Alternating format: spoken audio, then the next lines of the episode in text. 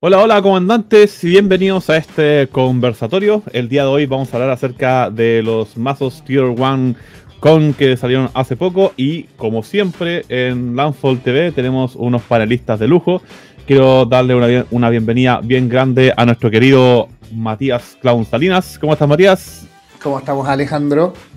Bien, bien. ¿Contento por las visitas que tenemos hoy día, visitas internacionales? Visitas internacionales y no integrante del equipo. Así es. Oye, y también, obviamente, de la casa, a nuestro querido La mente malvada, maligna de Don Erwan Pinar. ¿Cómo está Erwan? Hola, hola, ¿cómo están? Buen día. ¿Qué se cuenta? Llegó intensamente. intensamente. Oye, ya, y obviamente, redoble de tambores, de platillos, de lo que quieran, porque hoy día tenemos un invitado especial que se integra como eh, miembro del equipo CDH, CDH de Landfall a Don Felipe Cavargas. Es un chileno radicado en Dinamarca. Es comentarista del Tier One Con y es miembro de CDH Denmark. Fanático, obviamente, del Buya, al igual que Don Matías Salinas. Y le damos la bienvenida entonces a nuestro querido Felipe Cavargas. ¿Cómo estás, Felipe? Hola, hola chicos, todo muy bien. Buenas, buenas tardes acá, buenos días allá. sí, ¿cuántas horas son de diferencia? ¿Cinco, seis? Cinco horas. Cinco horas. Cinco horas, con el cambio de hora, claro. Así que Oye, tenemos la suerte entonces de contar con tremendo pedalista, la, de la casa, obviamente, y vamos a hablar acerca de Tier One Con. Y quizás Felipe Cabarga, si nos puede contar un poco acerca de qué es Tier One Con. Sí, eh, bueno, eh, nació de la, de la cabeza de la comunidad de CDH Denmark. Eh, le llevamos esta idea, yo no personalmente, pero la comunidad le llevó esta idea a la tienda Tier One que es una de, de las tiendas que se dedica más a old school y legacy aquí en Copenhague. Em, le llamamos esta idea de levantar un campeonato de CDH.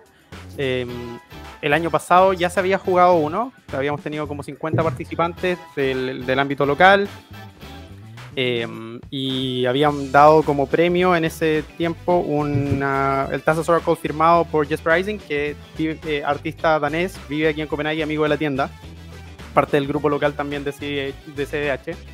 Eh, y un estudio de eh, y un estudio de color de eh, Deep Analysis.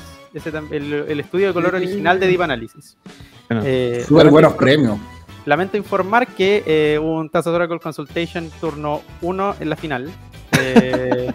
tuve que tirar mi consultación turno 1 para detenerlo y aún así tiró Ad Nausea Peer into the Abyss turno 3.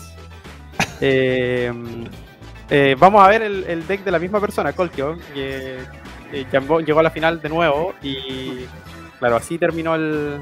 perdí la final de ese, de ese Tier 1. Em, eso pasa cuando hay otros mazos, hay dos mazos no azules y uno solo tiene que interactuar. Em, y después de eso, bueno, le, levantamos la idea a Tier 1 de eh, hacer crecer este torneo. Y el objetivo este año era hacerlo gigante, entonces empezamos en el verano con una serie de webcam series. Fueron cuatro webcam series que se hicieron a través de Discord eh, y Spell Table. Logramos, eh, partimos con 50 personas, terminamos con más de 100 participantes en el último. Em, eh, y ah, después levantamos el evento final, que era el evento del verano Tier 1 Con que se jugó hace un par de semanas atrás. donde llegaron creo que ciento y tantos, 150 jugadores, una cosa así.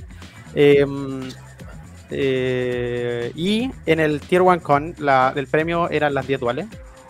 Eh, no se logró el objetivo de los 250 porque si hubiéramos tenido 250 presenciales, el premio era un time twister para el ganador y las 10 duales se repartían entre los otros tres. Así que para el otro año hay que, hay que pensarlo, hay que, hay, que, hay que viajar, parece, hay que viajar. Y tenemos que alojar, así que a lo mismo.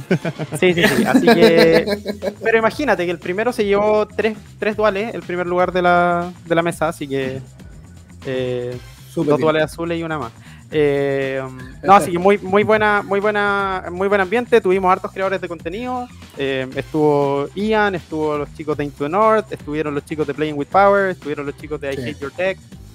Eh, así que muy buen ambiente, los chicos de Split Second, CDH TV. Así que no, muy, muy rico el ambiente. los side events también muy, muy buenos. Y yo tuve la, posibilidad de trabajar esto como eh, estuve en los dos lados. Entonces gané la segunda edición de los Webcam Series y estuve como comentarista el resto de la, de la edición. Así Qué que, bueno.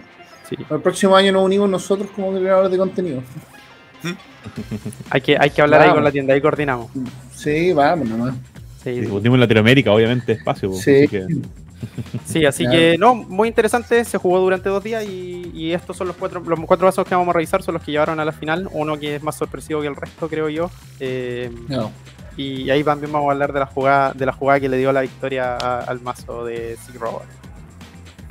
Felipe, antes de comenzar, una sola consulta respecto al torneo que hicieron.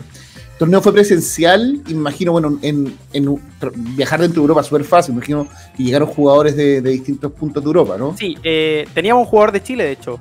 Eh, ¿Sí? Un chico de Santiago vino a jugar el torneo. eh, Oh. Teníamos, sí, teníamos gente de, no sé, no, no me acuerdo, creo que eh, la cuenta era sobre 20 países. eh, Ah, perfecto. y eh, Pero, ¿y- sí, presencial, Chile- to- y- presencial todos con co- eh, test de el Corona Pass que se usa acá, así que es como el pase de movilidad en Santiago, perfecto. o vacunados, sí, así todas las medidas Oye, disculpa, ¿y el, el chileno que viajó, viajó de, o está radicado en Europa también? No, no, no, viajó desde Santiago, eh, venía por turismo, pero acomodó las fechas del viaje para que Ya, volviera. eh, Gonzalo Marín se llama, chico de Santiago, jugó. eh, yo le presté mi mazo, así que jugó Yidris en, la, en el Ya. torneo. Sí, fue por turismo nomás. No fue preplaneado. Así sí, que- es como cuando la última vez que me- la última vez que viajé a Europa y mi problema me dijo, oye, pero toca Iron Maiden y terminamos calzando como cinco conciertos. Cal- calzó justo. Calzó, calzó justo. No, fue coincidencia. Sí. ¿Cómo se te ocurre? Sí, así que otro detalle que iba a mencionar antes de que revisemos esto de la final, eh, los chicos de Into the North hicieron preparación como si fuera el Pro Tour. Se encerraron a testear durante días y horas eh, y testearon mulligans, onda, mate- hicieron curvas matemáticas de cuánto podían, así que se lo tomaron, mucha gente se lo tomó muy en serio. Muy en Pero serio. bueno. Sí. Súper bien. No, sí, hablaban que básicamente era como el mundial de CDH este torneo. Sí, de hecho, bueno, el, el nombre oficial del torneo era la Copa Mundial de CDH dentro del Tier 1 Con, así que eh, Sig Robot puede decir que, que se llevó el campeonato mundial. Mira qué buena. Buenísimo. Y pa- pasemos a ver. ¿En en qué orden quieren ver los mazos, chicos? Felipe. Eh, no sé cómo quieren verlo ustedes. Podemos verlo de. Podemos partir con lo, lo menos interesante, o sea, los, los decks que son más comunes, que son. Creo que parten- podemos partir con Blue Farm. eh, Perfecto. que es el más, el más estándar, el que la gente conoce más, y después vemos las cosas más spicy que hubieron en el torneo. Perfecto. Perfecto, ningún problema. Entonces, ¿cuáles son los comandantes para que la gente conozca de este mazo? Eh, bueno, en, en Blue Farm es Timna Crown. Eh, creo, que, creo que la combinación que más te, te nombrarían como la más poderosa en este minuto. eh, eh, si tú preguntáis a 100 personas cuál es el mejor mazo en el formato, la- el mazo que se va a repetir más probablemente es Timna Crown. Sí. Eh, y, y el piloto, Kolkio, eh, chico de acá, Amat, de, de CH de Denmark también. eh, excelente piloto, lleva casi. lleva más de dos años piloteando el deck. Eh, Ah. Así que se lo sabe de memoria todas las líneas. Eh, eh, un, un deck que requiere de skill del piloto a nivel del mulligan, creo que es lo más importante en- eh, porque necesitáis ese crown rápido. Entonces hay Mm. muchas manos que si bien parecen manos factibles, eh, a la larga no se nota que no, no lo son. Bueno, acá tenemos en Moxfield el mazo, Crown Timna, y por supuesto también tenemos a Erwan, que es un fanático de este mazo, eh, y que nos cuenta un poco, porque también nos contaba que tiene algunas discrepancias con algunas elecciones. Ahí, eh, Erwan, cuéntanos un poco cómo funciona este mazo, cuáles son las win conditions, qué cambios quizás tú le habías hecho. Bueno, Blue Farm es un mazo bastante completo dentro de lo que quiere hacer. Eh, tiene acceso a los cuatro colores que ofrecen los dos partners, tanto Timna como Chrome, que son eh, dos eh, motores de ventaja de carta en la zona comandante, lo cual es bastante relevante para el tipo de plan de juego que, eh, como implica el mazo, es, farmear. Utilizan criaturas eh, de bajo coste y alta calidad como Dragon's Rage Channeler, como Dockside Extortionist, para poder eh, ir, eh, ir generando, ir avanzando estos motores, ir eh, generando más cementerios, generando los recursos que van siendo necesarios para eventualmente tratar de lanzar o una condición de victoria por medio de, como dijeron al principio, eh, Tazas Oracle con Demonic Consultation, ya sea porque los tuvieron en mano, hicieron tutor, tratar de ir por un ad nauseam bastante agresivo o, en su versión de conjuro, el famoso Pita, Peer into the Abyss, que llegó a nosotros hace unos cuantos años atrás. En un principio nadie tenía mucha fe, pero ha terminado siendo un cartonazo para el formato.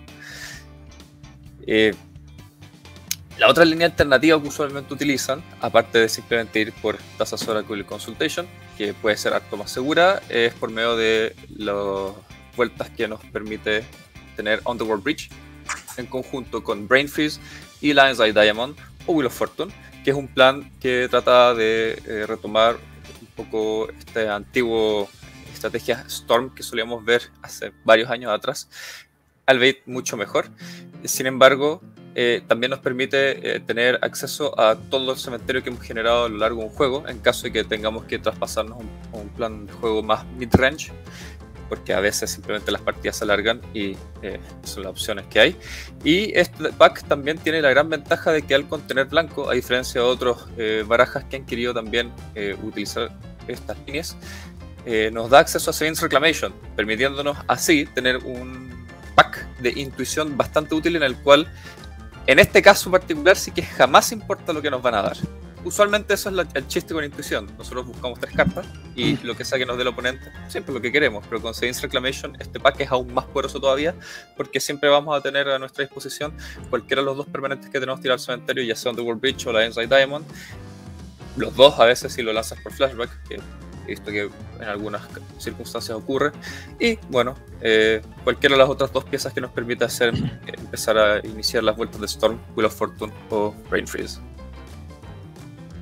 Oye, lo interesante de este mazo es que las cartas que le dan motor son súper económicas, en sentido como de, de, las cartas del combo. Tenemos Underworld Bridge, que si ven los valores están entre 8 dólares, eh, Windfall, que no hablar de Wheel of Fortune porque Wheel of Fortune está exageradamente cara, pero el motor básicamente de este mazo es relativamente económico. Ahora, tienes cartas que son considerablemente caras, la base de mana también es cara, eh, Wheel of Fortune obviamente, y también, bueno, el, aumento que ha tenido Dockside Extortionist, que está en 55 dólares.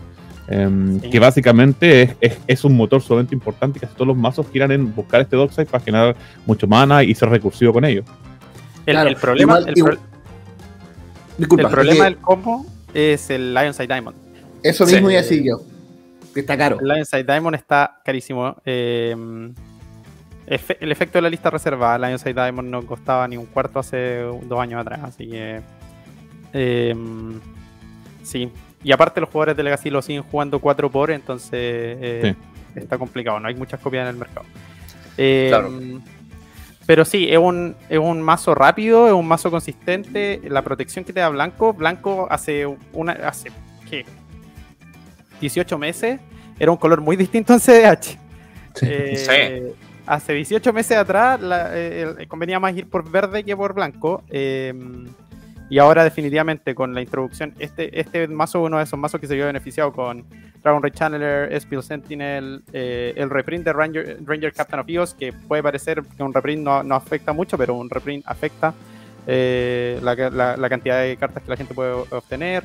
Em, definitivamente, y bueno, con las ediciones anteriores, eh, el Julet Lotus, un montón de cartas que le han ido dando, dando valor a este, le han ido agregando valor a este mazo. Claro. Eh, lo, que dices del blanco, eh, a mí también me ha llamado mucho la atención en CDH y también cómo ha vuelto a aparecer en el radar Silence. Sí, sí, sí. Eh, es, un, efecto muy poderoso cuando, cuando Oracle es la forma de ganar. Ahora, em, sí, es un, es un, efecto, es un efecto muy poderoso. Ahora, no, es innegable que el, el, deck es poderoso por el, Shell Grixis, ¿cierto? Eh, el blanco, un splash de creo 6 cartas en el mazo. Aproximadamente. Eh, claro, 6 cartas. Eh, y eso sí te acarrea un costo de tener que cambiar la base de maná y sube el valor del mazo. ese es el mm. costo de correr partner, o yo en mi caso que borro Yigris, también uno, uno lo va notando, que yo a jugar, jugar 10 fetches entonces, de tus menos de 30 tierras, ya un tercio nos sirven como tierra, no te vean por maná. Eh, igual las restricciones de deck building son súper altas, pero el Shell Grixis es tan bueno que compensa completamente ese. Lo vale. Sí, completamente. Lo vale, definitivamente. Completamente, yo creo. O sea, de hecho, la otra vez veía. Ah, estuvimos viendo algo con Splinface, cambió desde un mazo Kenrid a un mazo eh, Golgari, al Gitrog, y tuvo que cambiar 50 cartas del mazo. Mm. Eh, las otras 50 se quedaron igual. Entonces, el shell de negro particularmente es es súper consistente. Son las mismas cartas en todos los mazos. Con los mazos. Claro. Sí, pues, tus Demonic Tutors, tus Ad Nauseams, tus Dark Rituals, Cabal Rituals, en algunas cosas, no siempre, Claro. etcétera. Y Otra carta también que ha tomado harto valor es Praetor Graph, que como todos los mazos buscan un combo muy similar que es Taza, muchos mazos juegan Dockside, básicamente lo que hace es eh, ocupar el recurso que tiene el oponente también para tu mazo. Es una carta que, si ustedes recuerdan, Praetor Graph estaba económica hace un año, dos años, eh, no, no pasaba los 3, 4 dólares de valor. Y ahora está subiendo a 14, 15. Y básicamente porque, claro, en este meta de mazos muy similares con las cartas que se utilizan, si no está en tu mazo, lo puedes buscar en el mazo del oponente. Y lo otro es que se salta Opposition Agent. Exactamente. Exactamente. Exactamente. Eh, que creo que es lo más importante. Aunque Opposition Agent ha caído de, de, eh, de favoritismo en el último tiempo, muchos mazos se dieron cuenta que es una carta muy reactiva para el plan, plan proactivo porque los mazos que la estaban corriendo eran los mazos Ad Nausea. Entonces, eh, Ad Nausea está en un plan proactivo y es una carta súper reactiva que te obliga a mantener tu maná estapeado por un turno. Aparte, las líneas donde hay un Opposition Agent se volvieron súper obvias, como que uno juega alrededor del Opposition Agent la mayoría del tiempo. Eh, y ya ha caído un poco de valor. No. Oye, bueno, Erwan mencionaba que él tenía algunas discrepancias con la lista de este mazo. No sé, Erwan, si nos puedes comentar un poco cuáles son las cartas que quizás tú no hubieras puesto, hubieras cambiado, incorporado.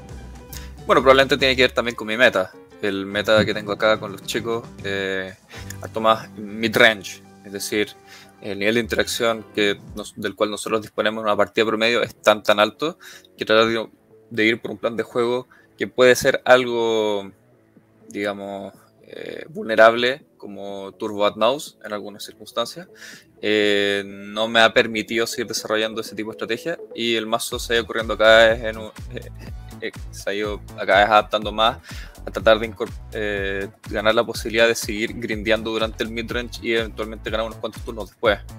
Debido a eso, yo f- de hecho favorezco algunas piezas de stacks dentro de este mazo, como Opposition Agent, que aunque sea muy, eh, ¿cómo se dice? Evidente cuando uno lo va a lanzar, sigue siendo una pieza de, de tempo poderosa. Es decir, tú, tienes- tú dejas tres manas abiertos, algunas personas van a jugar alrededor de eso. El que decida no hacerlo lo castigas y una vez que todos lo hicieron, igual lo juegas por tempo, igual que una pieza stack súper útil en la mesa. Cortar todos los tutores yo creo que es muy muy poderoso. Eh, incluso, incluso si los otros lo ven venir. Y si se gasta en una pieza de interacción, mejor para ti, porque tú después simplemente puedes tratar de ir por un win, te sacaste una interacción de encima. Bueno.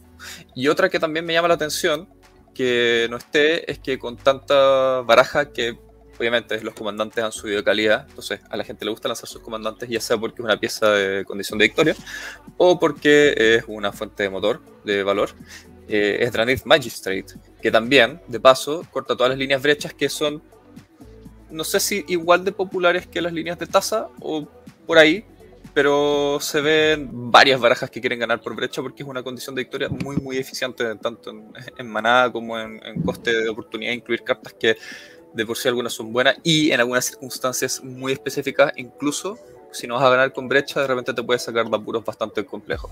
Y Ranith Magistrate te dice que no a todo eso, es solo por dos, es una 1-3, entonces es difícil que muera eh, en términos de combate, bloquea Tirna, bloquea un montón de otras criaturas desagradables, entonces creo que es una pieza que yo siempre tengo en consideración. Yo cuando tengo blanco a mi disposición, es un stack tan poderoso y asimétrico además, que jamás pienso en la posibilidad de no incluirlo.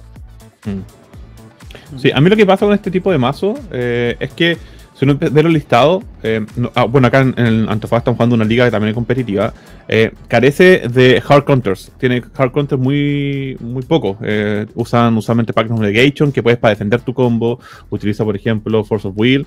Pero cuando entran criaturas que son un poco poderosas, la única forma de sacárselas son Chain of Vapor o las casas que vuelven cosas a la mano. Entonces, cuando se enfrentan quizá a como por ejemplo Daniel Magistrate, le cuesta un poco interactuar por eso mismo. No tienen como esa reacción inmediata contra criaturas, cosa que me, me llama mucho la atención que los mazos de este tipo, claro, tú proteges tu combo porque son mazos más fast, son más, rápidos, pero si en un momento se alarga el mid-range, eh, puede sufrir por esta escasez de quizás de hard counters o removal a criaturas, por ejemplo, como Daniel Magistrate.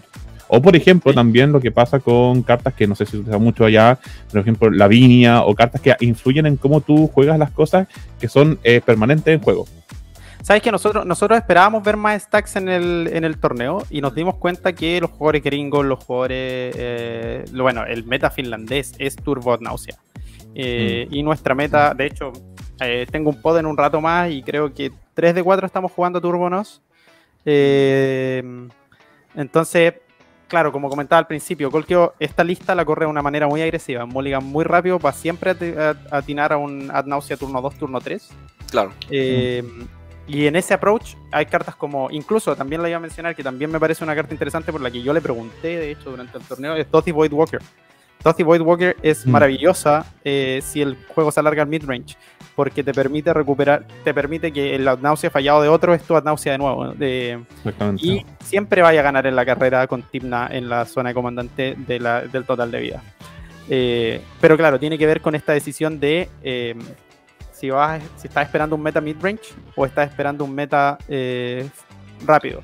Y Claro. nos dimos cuenta, creo, lo vamos a ver con el resto de, lo- de los mazos. eh, bueno, de hecho, no, no hay sorpresa, creo que todos ya escucharon hablar de Cody en algún minuto. y, y- y claro, Yo venía a hablar. de- Sorry, este sorry, meta- dale, dale. en este meta no tiene sentido, o sea, eh, la- las piezas tienen sentido, pero por ejemplo, si yo juego mi Dotty Boy Walker en turno 2 y Cody va a activarse en turno 3, Mm. cero valor a mi Dotty Boy Walker. Exacto. Cero. Eh, entonces, claro, son esos, son esos calls de meta que es una de las cosas que yo discuto con respecto, por ejemplo, a la database de los, de los mazos. La database de los mazos carece de, eh, para jugadores nuevos, mostrarles este tipo de cosas, este tipo de, de pequeñeces que son importantes, porque al final si tú te sentas en un, en un meta mid-range, este mazo no va a ganar tantas partidas como la versión de. Ujú. Eso, eso- eso mismo, ahora que nombraste a Cody, no- cuando con Erwan analizamos el Cody que ganó, a mí lo que más me llamaba la atención es como. ¿Cómo lo hizo siempre tan rápido? O sea, en nuestro meta estamos acostumbrados a ver mucho Null Rod, mucho Stony Silence, en que, que hubiesen sido cartas que hubiesen negado en turno 1, turno 2 al Cody. Eh, bueno, la cosa es que eh, eh, podemos, saltar a, podemos saltar a Cody, de hecho, ahora, porque creo que eh, Blue Farm, la mayoría de la gente lo conoce. Eh, como con- comenté, lo, lo testearon tanto y eh, mul- hacían mulligan hasta 4 para tener Mm. Cody turno 1-2. Eh, Mira tú. con protección. Eh, la realidad de este mazo es que corre tres copias de Ad Nausea. Yo así lo describo. Eh, porque corre eh, que la, la vimos, eh, Claro. la conocemos todos. Después corre eh, Bring to Light. Ujú. Y la última copia es Mystic Mastery.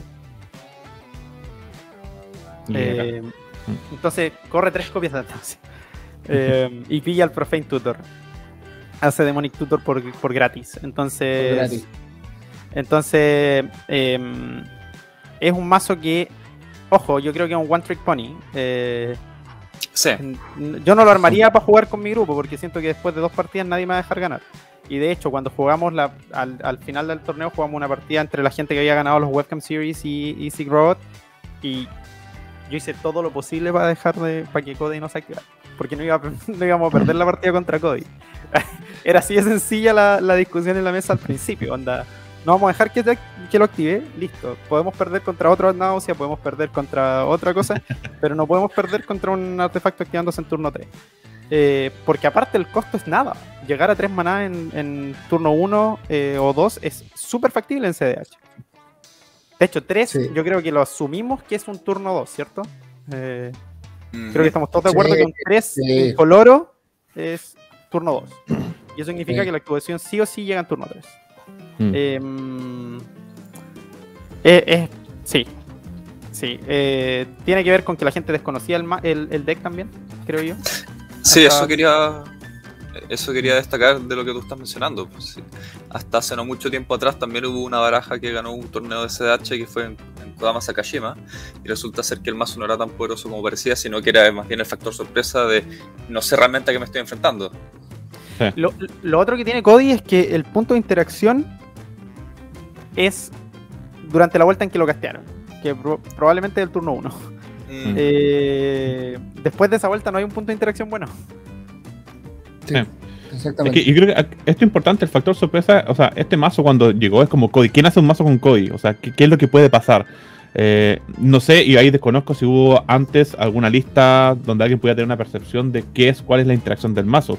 Eh, obviamente uno piensa mazo cinco colores, obviamente va a tener algunas cartas que son conocidas, pero creo que la incorporación de cartas, por ejemplo, con este tutor gratis, eh, creo que nadie pensó o nadie en su momento que desconocía el mazo, la lista, que iba a jugar de esta forma. Entonces, claro, son esos mazos, como mencionaba Erwan, que son impactos por el desconocimiento. Yo me armé el, mazo este de Sakashima Kodama, es muy entretenido, genera mucho mana, pero si conoces el combo, el mazo no sirve absolutamente nada. Eh, queda mucho tiempo sin hacer algunas cosas. Creo que lo mismo pasa con, con Cody, es un mazo Gas Cannon que si te va a reventar el primer turno. El segundo turno ya lo conoces y ya, como mencionaba también Felipe, vamos a hacer lo posible porque no gane, porque más encima el mazo es odiable. o sea, tiene ciertas características también que son importantes tener en cuenta. Tú puedes dejar que quizás gane otro mazo, que un poco lo que pasa con los mazos eh, Tazas Oracle, Demonic Consultation, cuando hay una mesa de cuatro y un mazo con ese combo, todos se van en contra de ese mazo. Es como también esas como rencillas que se generan por la forma en la cual se juega o las cartas que se utilizan. Y lo otro es que el win es obvio, o sea, que una vez que el Cody toca, una vez que el Cody da la vuelta, eh, tú sabes que van a intentar la vuelta. De repente un Oracle se te pasa de largo porque no lo viste venir, porque, pucha, tres maná y lo tuvo en la mano justo, en la mano inicial. Eh, una náusea de repente te tiran un Dark Ritual en Endstep y no lo esperabas porque tenía dos cartas en mano. El Cody es súper obvio. No, sí. Eh, a mí me, me llama mucho la atención. Lo más honesto. Me llama mucho la atención cómo cuando salió Cody, igual lo vimos como una carta meme. Para que con cosas. Ojo, pero. Yo sé que había gente que lo estuvo probando. Mons que tiene hot takes en general eh, de CDHTV, eh, pero más allá de él, creo que en Twitter, no me acuerdo si fue Shaper o Silk Robot, hablaron de que había un mazo ahí. Hablaron al tiro, aquí hay, hay un mazo. Creo que sí, creo que Silk Road fue, creo que fue Silk Road, creo que Silk Road lo estaba probando hace mucho rato y claro, pues le sale, sale Modern Horizons 2, le, dan ese tutor y ese tutor es el punto de inflexión para que el mazo dispare. Sí, de hecho, de hecho yo, bueno, he mencionado que, que juego Idris y de hecho mi build también está, está avanzado en, en, en estos hechizos con suspend. Eh, esta cuestión de poder meterlos gratis eh, eh, sí. Es gratis. es gratis, claramente. Eh, y, son, son hechizos. Eh, en este mazo tiene que ser uno solo, pero si uno los mira en contexto, ese ciclo es muy bueno en general. Es un, es un Wheel, es un Bribery, es una Rueda de la Fortuna, es un mm. Ancestral Recall, es un eh, Black Lotus y es un Demonic Tutor. O sea, son de las cartas más poderosas en Magic. y lo bueno es que nos van a seguir imprimiendo cartas que nos permiten jugarlas de manera gratis. Eh, lo incómodo de este mazo es robar el, tutor. Eh, lo que no quiere ver es robar el tutor en el turno 1. Eh, pero fuera de eso, fuera de eso lo, hace muy, muy rápido. Mm. Sí. Pero a mí me sorprendió la, falta de respuesta contra Cody. Sí. sí, sí, y tuvimos, bueno, en la final, lo vamos a ver también con Crank Sakechima, usaron Void Snare para remover otra cosa que no fue el Cody. mala llamada ahí, eh, y lo otro es que no era eh, interacción a velocidad instantánea. Mm. Es, es, complicado, es complicado, porque aparte está en cinco colores, entonces permite jugar toda la protección. Y lo otro es que una vez que dio la vuelta al turno, es lo que digo yo, eh, no hay un buen punto de interacción porque ellos mismos quieren remover el código. Entonces no, no, les podía hacer la pega de remover el código. Tenéis que tener el counter para el, Profane Tutor. Perfecto. O se acabó. Sí, sí exacto eso. Porque la curva abajo, si podemos bajar un poco en la curva, creo que el, el maná promedio de esta cosa, eh, un poquito más abajo. Mira. Eh, un poquito más abajo sale el valor con adnausia y sin adnausia. Ahí está. El valor sin adnausia es 1. Eso significa que en 40 días roba 40 cartas. Exactamente. Eh, es una locura. Es una locura. Es una locura. Creo que la carta más cara es Force of Will en términos de coste de maná. Sí. sí. El. Y el, y el, Bring to Light. Es que, las copias, claro, las copias de Nauseam. las copias de Las copias de Pero son las tres eh, cartas con mayor costo. Todo el resto es bajo de dos. Y lo otro es que, bueno, eh, este es el último detalle del deck que creo que es interesante, es que las piezas de stacks como Dranit no le pegan tanto porque corre tanto removal para el Cody mm. que siempre tiene una pieza para sacarse un Dranit.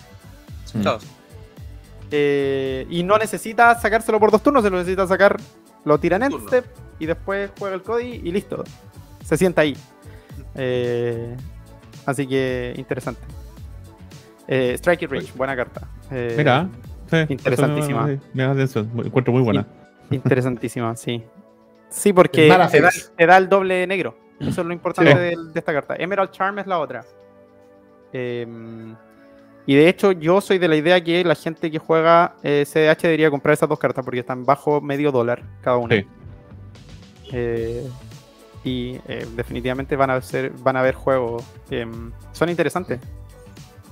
Mm. Sí. Vamos al siguiente mazo. ¿Cuál quieren ver? Bueno, hablemos, hablemos del culpable equipo. Hablemos de Crack Sakashima. Ya. Eh, ¿Quién eh, lo diría? sí.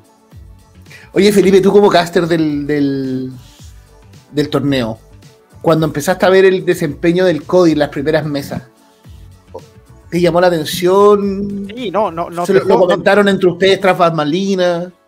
Bueno, nosotros habíamos grabado el deck tech de Cody, entonces sabíamos un poco cuál era el plan, pero jamás espe- esperamos que iba a haber. eh, de nuevo, digo, esperábamos un meta con más stacks y nos pillamos con un meta Turbonos que la interacción la guardan para tratar de ganar en su turno.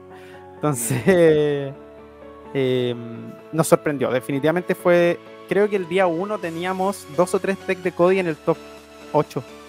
Mm. Eh, todos los chicos de Into the North jugaron Cody. Eh, Cody.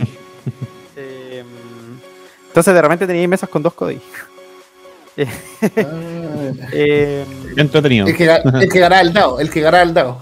claro, claro. el que eh, salía primero. Y lo otro, bueno, es que Sir Robot tuvo la ventaja de eh, que como llegó invicto, tenía buen seed, buen, buen asiento en la, en la, en la final también. Partido. Eh, Ah, la, la, o en la la- semi, o en la semi no me acuerdo. No me acuerdo si las semis los Cody tuvieron, tuvieron el asiento. Eh, pero también vimos Cody perder en, en cámara. Creo que al día 2, de hecho, le afectó que hubiera un día 2 separado, porque los jugadores llegaron con una mentalidad distinta al, al día 2. Claro, ya sabía. Eh, en la- eh, de hecho, gana la final por política. Porque eh, ahí lo vamos a ver después cuando lleguemos al deck de Kinan. Pero el, el jugador de Crack Sakashima, Simon, eh, también de acá danés, eh, eh, bouncea el Wandering Arcade y con la copia bouncea a Oh, el monolito. Bounceó el monolito. Entonces. Creo que no tenían que bouncear el arcade, creo que la llamada fuera bouncear el, el Cody. Cody y el Cody y el monolito. Y, y solucionáis, y solucionáis los dos problemas. Eh, pero sí, hablé un poco de este mazo que eh, creo que es uno de los mazos, el- a mí personalmente uno de los mazos contra los que más me molesta perder. Eh, ¿Y por qué? eh, puedo compartir ese sentimiento. Es que es, es- es uno de estos mazos donde. eh, y esto, y esto no tiene que ver. Hay, hay mazos que tienen. Hay mazos que, como el, el Blue Farm, dependen más del Mulligan. Hay mazos como de que como el, el Cody dependen de haberlo testeado súper eh, agresivamente y de tener un meta correcto. Este mazo tira lo que tenga en la mano y si sale bien y si no sale bien también. Eh, y bueno, el- el- eh, a, a Simon le ha funcionado muy bien, ganó el pre-Tier 1 Con y después llegó a la final del Tier 1 Con. em, después de un mes y medio jugando CDH. Así que. Ah, y el otro día, de hecho, jugamos en el, en el stream de Lefties de, de los, de los finlandeses también. Y también hubo un Crack Sachiman con un piloto más o menos nuevo en CDH y también le fue muy bien. Es uno de estos mazos que, de nuevo, la selección de cartas en ESET es maravillosa. Todo lo que hagas es casi el 99% de las cartas en este mazo son cartas que hacen algo. Mm. Eh, pero, pero claro, esta cuestión de la. de- al final tira muchas cosas que no hacen nada tratando de encontrar. Eh, y si funciona bien, y si no, bien también. No. Para los que no conozcan el mazo, eh, expliquémoslo antes de, de irnos al. Sí, los comandantes son lo importante, porque básicamente lo que dice es que tiene dos copias del mismo comandante. Así que le damos Krark. Eh, eh, claro, Krark, eh, básicamente este mazo hace que Krark diga partner with Krark. Eh, cuando casteas un instant o sorcery, eh, tira una moneda y si ganas el flip, eh, lo copias y si pierdes el flip, lo vuelve a tu mano. Y Sakashima, bueno, todos creo que sabemos lo que hace por el dos Timnas.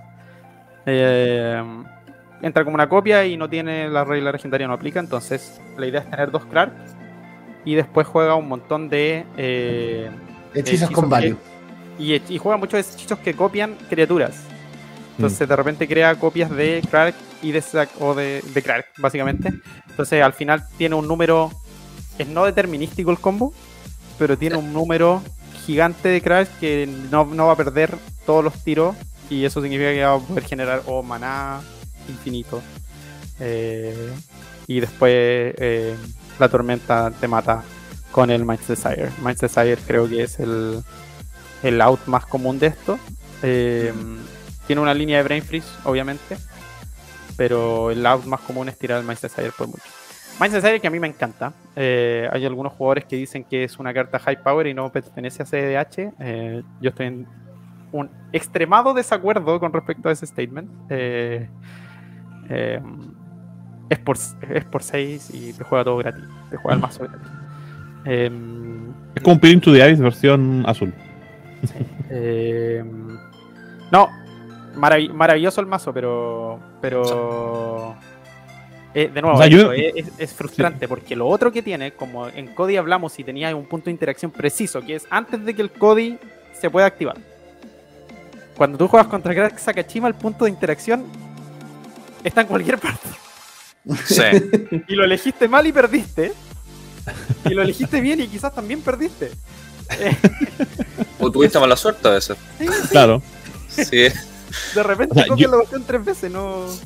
Yo, Ah. yo imagino la confusión de poder eh, hacer esa resolución de todos los dados y todas las, bueno, las, las monedas y cosas así. De hecho, hace poco salió un- una calculadora que es una aplicación para Android que hace el cálculo de las cosas que tiene que hacer Cody, porque- o sea, que hace Crack y Sakashima, porque en verdad la cantidad de veces, o sea, si tienes copiado a Sakashima con Crack y tienes otro Crack de por medio y tienes otro y otro, se dispara tantas veces que a veces, pues, o sea, yo me imagino que las partidas van a ser súper lentas. Sí, el Es otro, una- Mm. eh, Dale, el otro día, de hecho, eh, estábamos jugando en el stream de Leptis y el stack, yo resuelvo eh, Sakachima, habían 10 copias de Sakachima, creo. Eh, eh, pone, de Clark, sorry. Pone eh, muchos hechizos en el stack, muchas copias en el stack. eh, tira el Mind's Desire después, con poco mana abierto. Tiro mi Flusterstorm en respuesta a un Flusterstorm, en respuesta a otro Flusterstorm. Al final el stack tenía más de 100, más de 100 hechizos y copias en total arriba. Eh, era el stack más grande que he visto en mi vida. Eh, a mí como juez me dolió la cabeza. Y lo más Ay, frustrante es que no tienes forma de, de- de adelantarlo porque, como decían antes, no es determinístico. Entonces tienes que esperar el flip, por flip, por Sí, flip, claro. por flip, por flip. Yo creo que es un mazo muy frustrante ante el cual jugar. Eh, no voy a decir que es malo porque no es malo. No. Pero tampoco es porque sea tan bueno, es porque simplemente consume una cantidad de tiempo, pero brutal. Sí, y eso beneficia a Simon en el caso de las semifinales y la final. Las semifinales y final en el Tier 1 Con se juegan sin límite de tiempo. Pero sí Mm. debo mencionar que durante las rondas suizas tuvo un warning por juego lento. Porque tomó un, tomó un turno de 26 minutos. Oh. Eh, Y lo ganó. Y ganó ahí. eh, em, creo que lo empató esa ronda. Terminó en empate. Em, pero, pero sí, entonces es un, es un deck que es extraño. Eh, sí. Lo que sí juega hartas cartas que no se ven en otros mazos, y eso es lo interesante. Sí, Eh, Es bueno ver la variedad. Eh, y lo bueno es que puedes a- a armar una copia de Clark sin, sin tener a Clark en el campo, con Storm King Artist, con Tavern Scoundrel, eh, con el. ¿Cómo se llama este otro? El Harmonic Prodigy. eh, no, el Beiran. Beiran y. ¿Qué Verán hace que duplica los triggers. Claro. Ay, no. Y claro, entonces. Entonces al final, si por ejemplo tira solo el Clark y no puede meter el Sakachima, igual puede generar la segunda copia La- con. la segunda copia.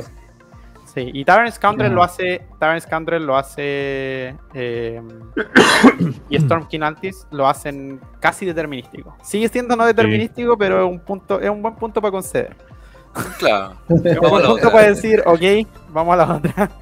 No quiero ser Eh, prisionero por media hora. Sí, sí, sí. Eh, Y son, cartas interesantes, o sea, yo creo que en, otro tipo de mazos quizá igual pueden tener un nicho, eh, porque finalmente te generan mana, te generan... Sí, Storm de de hecho tiene un tiene un combo con el Chain of Smoke. Mm. Entonces Ah, genera sí. mana infinito en Chain of Smoke. eh, eso significa que, por ejemplo, se puede jugar en un. eh, lo jugaban mazos de Corvold en algún minuto, ese combo. Mm. Eh, como ellos están jugando al. Ya están jugando algunos mazos del Chain of Smoke por el- la, la criatura Golgari, que se me fue el nombre ahora.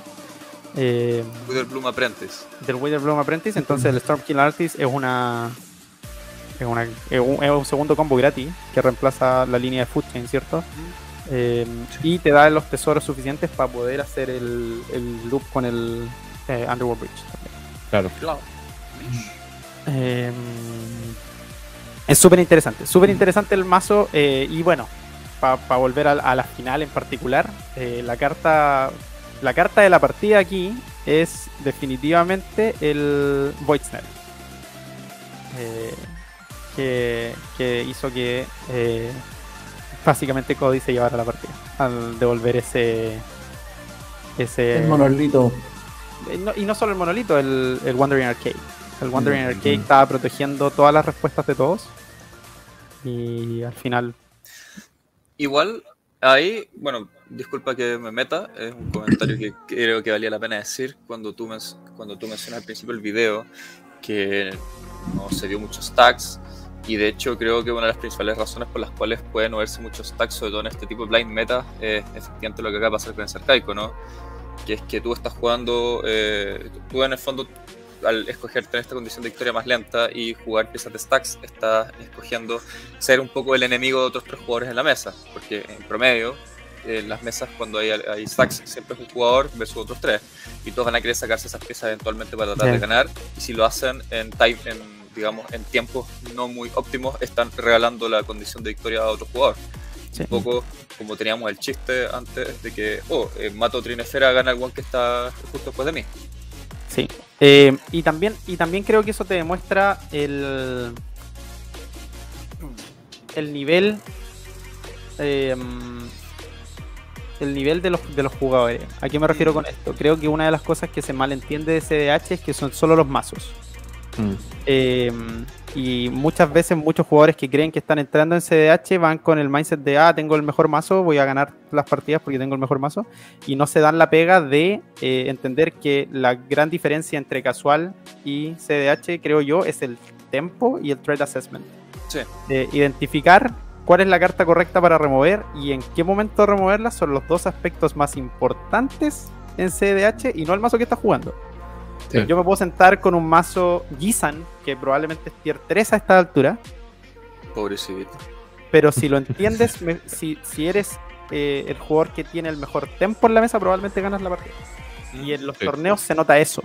Eh, por eso tienes a gente como Sig Robot. eh, lo, otro, lo otro que elimina la- la- esta, esta cuestión de jugar con gente que uno no conoce es que no saben tu bla bla político, ¿cierto? Entonces Mm. no, no saben si estáis mintiendo, si estáis diciendo la verdad, si es por conveniencia.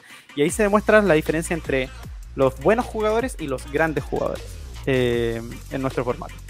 Porque tiene, la- a diferencia de 1v1, en 1v1 no hay nada que conversar. Yo te quiero matar a ti, tú me quieres matar a mí. No tenemos Claro. nada que conversar Listo. En, multiplayer le da este, este, esta cuestión de que eh, eh, Reed le habló a Simon. Simon le compró a Reed en vez de comprarle a Colkio. Y al final eh, se lleva la partida. Entonces, eh, una de las cosas que, que más allá de revisar los mazos y todo eso, yo creo que la gente que le gusta y se quiere meter en CDH o está empezando en CDH tienen que empezar a analizar cuando se ve- vean una partida, cuando se ponen a ver contenido en YouTube, es eh, darse cuenta que no siempre gana el mejor mazo, gana el, el que, el que tomó las decisiones en el momento correcto y eh, empezar a hacer ese, en- ese análisis y no decir, eh, pucha, quiero jugar mi comandante, voy a remover el, al Draining Magistrate cuando el de al lado tiene, eh, está a punto de ganar, si es que juega el comandante. Claro. Totalmente de acuerdo. Y que pasa harto. Pasa Sí. muchísimo, muchísimo. Eh, sí. eh, lo, lo bueno, yo agradezco que tenemos un meta acá que eh, el- por lo general, de hecho, nos quedamos después de la mesa discutiendo las decisiones que influyeron en la victoria, entonces nos, nos permite hacer ese, ese análisis. Y eso también es una cosa que yo recomiendo a la gente hacer en general, como sentarse después, eh, yo, por lo general, de hecho, mi galería de fotos está lleno de mis mulligans. Está lleno de las, de las manos que me quedé y después la pongo al medio de la mesa y digo, oye, ustedes se hubieran quedado con esto.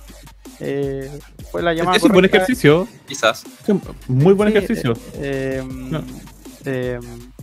¿Por qué no se hubieran quedado con esto? ¿Por qué se hubieran quedado con esto? Eh, fue una buena decisión, bla, bla, bla, bla, bla. Eh, entonces sí, es hacer esos análisis. Esos análisis creo que son lo importante en CDH. Y a mí es una de las cosas que más me llena el formato, es esta cuestión de...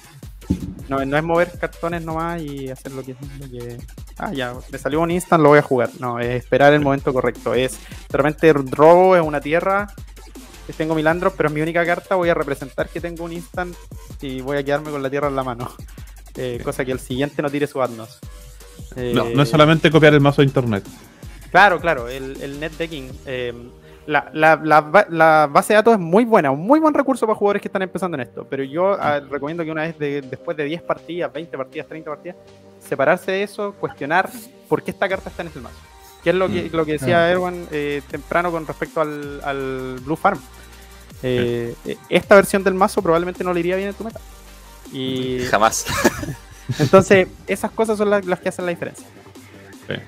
Sí, respecto, respecto, colándome un poco el comentario de Felipe, yo, yo lo repetí en el cansancio en, en- en mi círculo privado y también lo he dicho en, en los podcasts de Landfall, que el- la gente la gente tiene esa la, la gente tanto le hace el kit de jugar stacks contra stacks que cuando se enfrenta contra un mazo stacks no sabe cómo jugarle y hacen y cometen los errores de eh, de- de- destruyo esta pieza de stack porque me está molestando a mí sin darse cuenta que al destruir esa pieza de stack le está dando el triunfo al jugador que le toca después. Entonces, aprender a jugarle a los mazos que no, tú no sabes jugar, a las estrategias que no sabes jugar y, y adaptar también tu mazo y tu juego a eso. Es súper importante. Sí, definitivamente.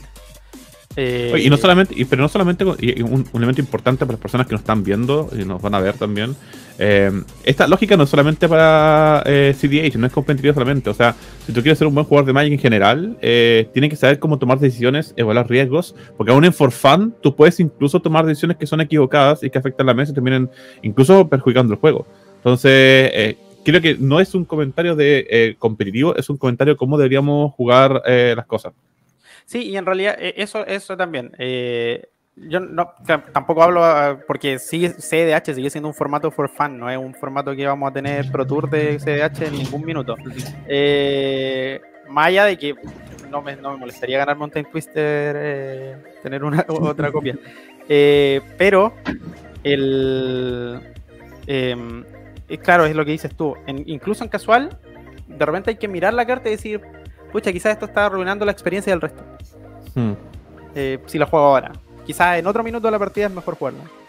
Eh, eh, el deck más for fun de la vida tiene tempo igual. Es, una, es un concepto Obvio. que es, universal a Magic. Entonces, eh, pasó mucho con. ¿Qué era lo que pasó con Paradox Engine al final? Paradox Engine lo, lo terminan baneando por eso, porque es una carta que arruinaba la experiencia para todos, porque pucha, se pasaban 25 minutos mientras el resto dejaban la mano abajo, se tomaban una, una bebida, se comían tres paquetes de serranita. eh, Subido Y- viola.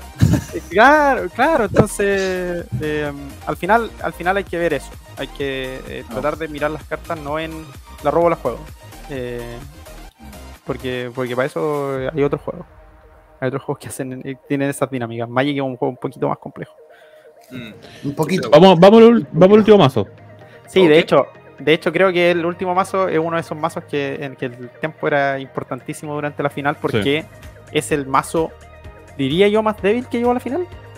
Em, siendo excelente. Por lo que decíamos, el Crack Sakashima, si bien es un mazo que creo que objetivamente es peor, el peor de los mazos de los cuatro, eh, gana en cualquier minuto. No tiene, eh, el Kinan sufre del mismo problema que el Cody y el punto de interacción es muy obvio. Mm. Eh, eh, remueve el Kinan, remueve el Monolith. Listo. Eh, eh, ¿Y qué es lo que le pasó? Eh, yo no vi. Oh, deme un segundo, chiquillos. Bueno, un poco Sí, hablando de- del mazo mientras tanto, eh, este mazo presenta, es un mazo tradicional, es bien conocido, eh, presenta cartas que antes se usaban mucho en Commander, que es Consecrated Things, que de, de la Navigator, que hace rato no veían un- una versión como competitiva yo. Sí. Bueno, es porque el, Kinan de por sí es un acelerador de manada tan eh, ridículo. Transforma todas las Ridículo rocas, cómo acelera, acelera el maná. todas las rocas que, que normalmente no son, eh, digamos, positivas las deja neutras. Todos los talismanes de 2 se terminan tapeando por 2. El, co- el coste convertido del comandante en sí, que es, es solo 2 maná. Entonces, los próximos dos casteos todavía es lanzable sin problema. Bueno, no quiero decir sin problemas, pero es lanzable. No es como otros comandantes que ya te lo matan una vez, ves que cuesta 7, ya duele, después 9, no piensas más en lanzarlo el resto del juego. Kinan, por 2, por 4, por 6, bueno, por 8, dale. Y puede, insistir, puede ser mucho más insistente a lo largo de una partida, sobre todo porque la mitad del mazo es puro maná. También. Sí, y, y, mm, es de esos mazos que eh, van rotando y van apareciendo y desapareciendo del meta. Eh, pero que yo creo que tiene su minuto y creo que lo demostró en este torneo. Creo que nadie esperaba ver un Kinan, se lo pillan de la nada, lo miran a huevo porque, de nuevo, los puntos de interacción son sencillos. Entonces, de repente puede aprovecharse de que si yo estoy sentado en una mesa con tres mazos Turbo Nos, me estoy preocupando más de los otros dos. No me estoy preocupando del jugador de Kinan. Para nada, porque me está metiendo tres Dork y lo miro y no voy a tirar mi Mental Misstep en un Dork eh, al Kinan. Si viene una remora en, en un segundo más. Eh, o un Imperial Seal. Entonces sufre de eso. Y lo otro que tiene es que a mí me encanta que to- todavía tengamos un mazo en el formato con ISO, ISO Grand. Eh, es, es mi combo favorito y, y me encanta.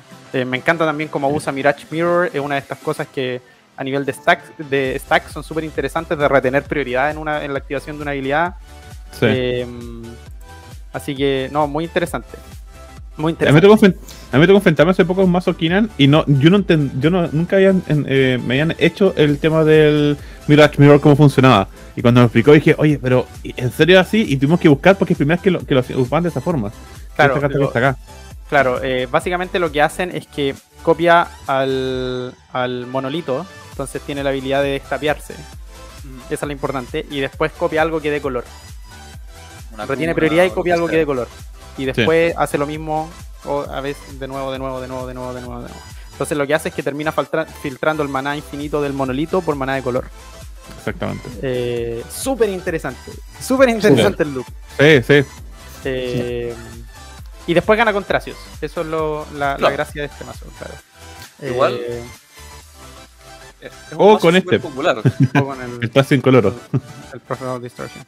Kinan es un Y- mazo que siempre vamos a ver. Es un mazo súper popular. Sí, sí.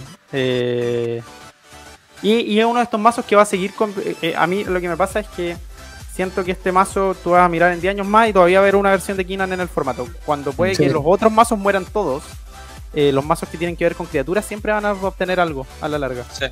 Eh, por ejemplo, hoy día, hoy día spoilearon el, el monito verde que por dos eh, hace- destruye un encantamiento o artefacto y que se da vuelta y destruye un encantamiento o artefacto Sí. eh, cuando cada vez que ataca. Eh, Sí, a mí me, me encantó. eh, sí. No, no lo había visto, no lo había visto. Es un hombre lobo. Hace como, una, hace como la oruga. Caustic Sí. Buena, buena. Ojo, que ahí hay otra carta que yo creo que estos Shell de Kinan deberían estar jugando hace rato y no lo están jugando, eh, que se llama... ah, déjame buscarla porque estuvimos hablando de eso hoy día. Eh, em, el Trigon Predator. Una criatura por Ah, sí. eh, Simic más uno, eh, incoloro, vuela y cuando eh, hace daño de combate a un jugador destruye una Ah, sí. Esa era clásica en Commander hace tiempo. Eso, unos 4 o yo 5 años nunca atrás. Nunca he entendido por qué no está en CD. Mm. Una de esas cosas que me pesa todavía de no entender. Parece un no-brainer en este mazo. Ah. A mí también lo que me pasa con este mazo, hablando de su perpetuidad en el tiempo, es que salvo tres o cuatro cartas que son muy caras, no es caro el mazo. En términos. No, ¿cuál es la.? cuál- Bueno, ahí sale 7 mil dólares Este. abajo. Pero.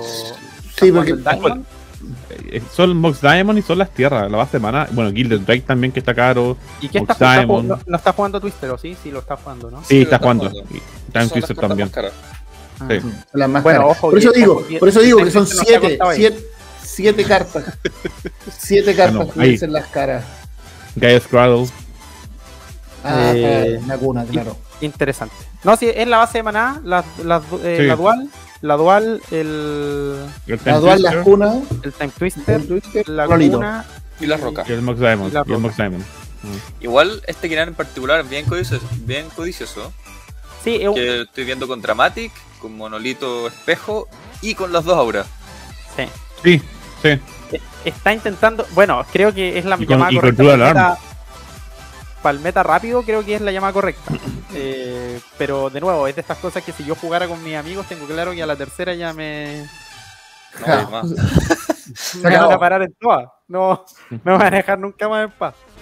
Eh, y lo otro que sufre es que, a diferencia de los otros mazos donde tú necesitas un, hard counter la mayoría del tiempo para parar el, el combo, en Alquinan lo paráis con un bounce. Con un Sí. bounce, pero la mayoría del tiempo lo paráis.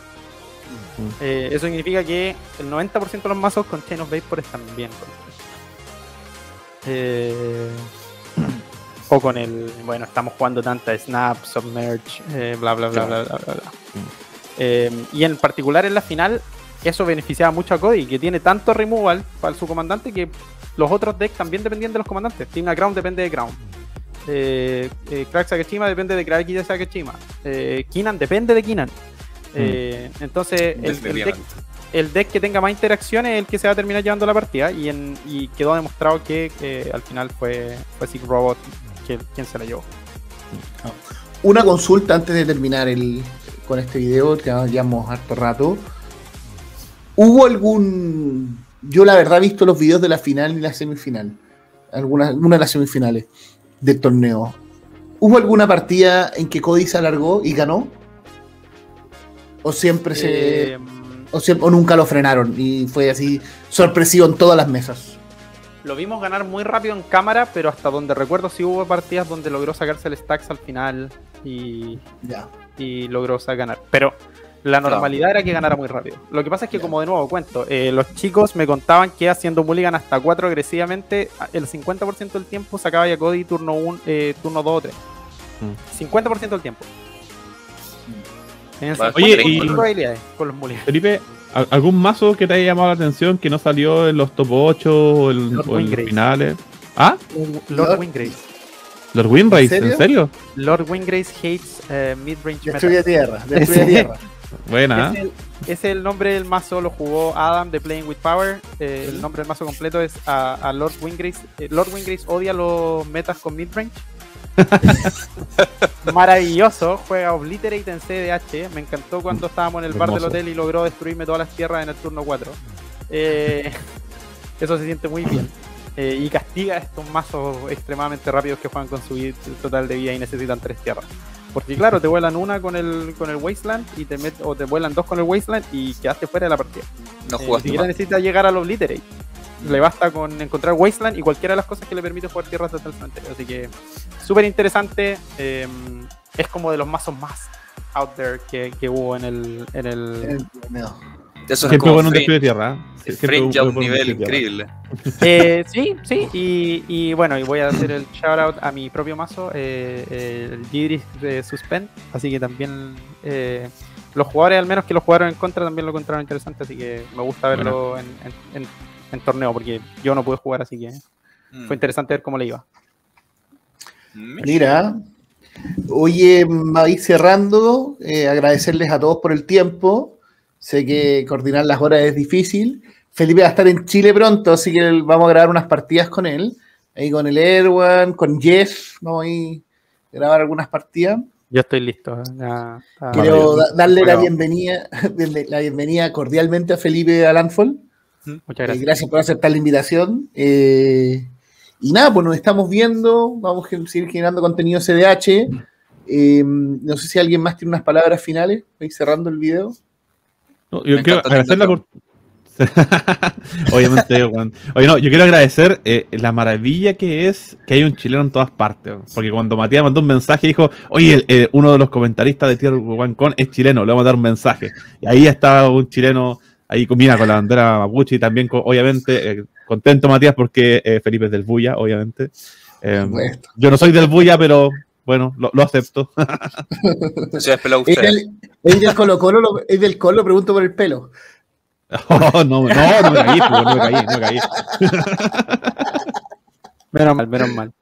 No, no se te no se cobra. Eh, pero sí, no, yo, yo quiero mandarle un saludo a la gente acá de CDH Denmark. eh, también un agradecimiento grande a Tier One, a mi comentarista Janus. eh, eh, muy, muy interesante, o la gente puede verlo en Twitch todavía. El día viernes, el día cero, que está en Twitch disponible, hicimos un panel con los creadores de contenido respecto a qué cambiarían en el formato, bla, bla, bla, bla, bla, Bueno. band list, eh, para que lo vayan a revisar. Y un show de juegos que incluyó a Jesper Ising, eh, Mm. dibujando tazas Oracle en un Pictionary, así que Bueno, eh, injusto. Yo, yo participé y encontré que era una injusticia que le tocara dibujar a Jesper Ising un tazas Oracle. Eh, así que eso, no. eh, y bueno, un saludo a toda la gente en Chile y en Latinoamérica que, que- que le gusta CDH y que le gusta Commander. Acá es más. Sí. Además, está creciendo, está creciendo harto, de Y hecho. cada vez más, y cada vez más en CDH. No lo nieguen. Pues chicos, Ya, entonces un, un gusto nuevamente tenerlo a todos acá. Eh, un abrazo a todos los que nos están viendo. Recuerden también seguirnos por nuestras redes sociales, por Instagram, por YouTube, por Facebook. También tenemos un Patreon si nos quieren apoyar. Y eso, así que un abrazo a todos chicos. Felipe, que tengan buena tarde. Y a todos nosotros que tengamos un buen día. Nos vemos próximamente. Chao, chao. Chao. Chao, chao.